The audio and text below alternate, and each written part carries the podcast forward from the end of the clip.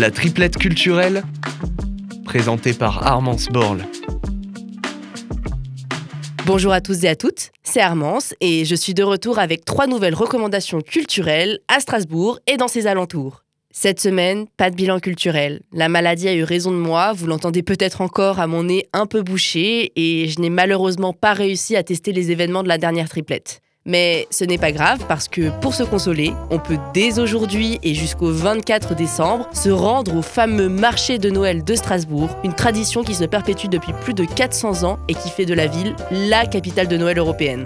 Bon, je ne suis pas strasbourgeoise depuis très longtemps, mais j'ai cru comprendre que les premiers jours de marché étaient particulièrement agités. Ceci étant dit, si la foule ne vous fait pas peur, je pense quand même que la parade de lancement des illuminations de Noël qui déambule ce soir depuis la porte de lumière jusqu'au grand sapin de la place Kléber est un spectacle à ne pas manquer.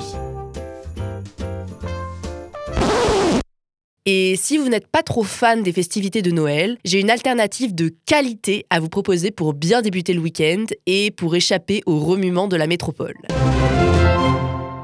En effet, à Oswald, les 25 et 26 novembre, l'espace culturel Le Point d'eau accueille un projet polyartistique qui promet de nous immerger dans l'univers cinématographique de la musique de Hans Zimmer, le compositeur des bandes sons de classiques comme Inception ou encore Interstellar. Et je n'ai pas employé le terme immergé par hasard. Ce spectacle s'intitule Osmose et pour cause, le scénographe Julien Voiric, spécialiste du mapping vidéo 3D et des décors digitaux, s'allie aux deux pianistes Audrey Duquesne et Benjamin Faure pour nous proposer un panorama de l'œuvre musicale de Hans Zimmer dans une salle équipée d'un système son à 360 degrés. Et pour toujours plus d'émotion, l'expérience se poursuit le 26 novembre avec l'Osmose After Party, une démonstration son et lumière cette fois-ci autour de la musique électronique du groupe Kings Love Jack, du trio Zach et de la performance circulaire du trio Fact. Une programmation dansante et envoûtante qui devrait permettre une échappée mentale mémorable. En parlant d'échappée mentale par le biais de l'art, Ma seconde recommandation concerne justement des œuvres plastiques nées d'un besoin profond d'évasion artistique chez des artistes internés dans des instituts psychiatriques. Je fais référence à l'exposition Art Brut, un dialogue singulier avec la collection Wurst, accessible au musée Wurst d'Erstein jusqu'au 21 mai prochain. C'est l'occasion unique de découvrir une vingtaine d'œuvres de la collection Wurst, associées à plus de 130 œuvres d'art brut, et d'ainsi célébrer l'inclusion de l'altérité sous toutes ses formes. En effet, si dès le début du XXe siècle ces œuvres sont remarquées et collectées dans les institutions psychiatriques par des médecins avertis, puis ont suscité l'intérêt des artistes surréalistes dans les années 20, l'idéologie nazie les a utilisées à la veille de la Seconde Guerre mondiale pour alimenter la propagande autour de l'art dégénéré.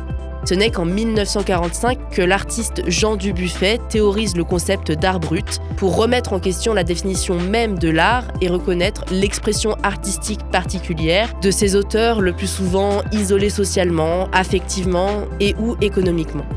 Depuis, d'autres désignations ont été discutées, art singulier, art hors les normes, outsider art ou encore art populaire, mais ce pan des arts plastiques demeure assez méconnu du grand public. Cette exposition constitue donc un bel hommage à ces artistes autodidactes fascinants.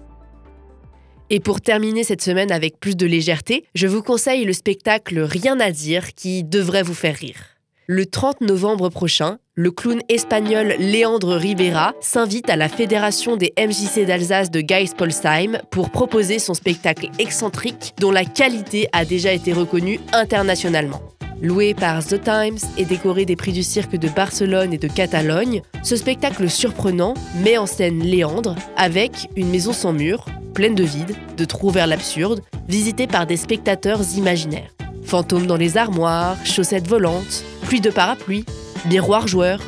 Bref, pour un budget de 8 à 15 euros, je fais confiance à Télérama qui commente Entrez donc Il vous offrira un instant d'éternité que vous n'oublierez jamais. Sur ce, je vous remercie pour votre écoute, vous souhaite une belle première semaine de marché de Noël et vous dis à la semaine prochaine, même jour, même heure, pour une nouvelle triplette culturelle.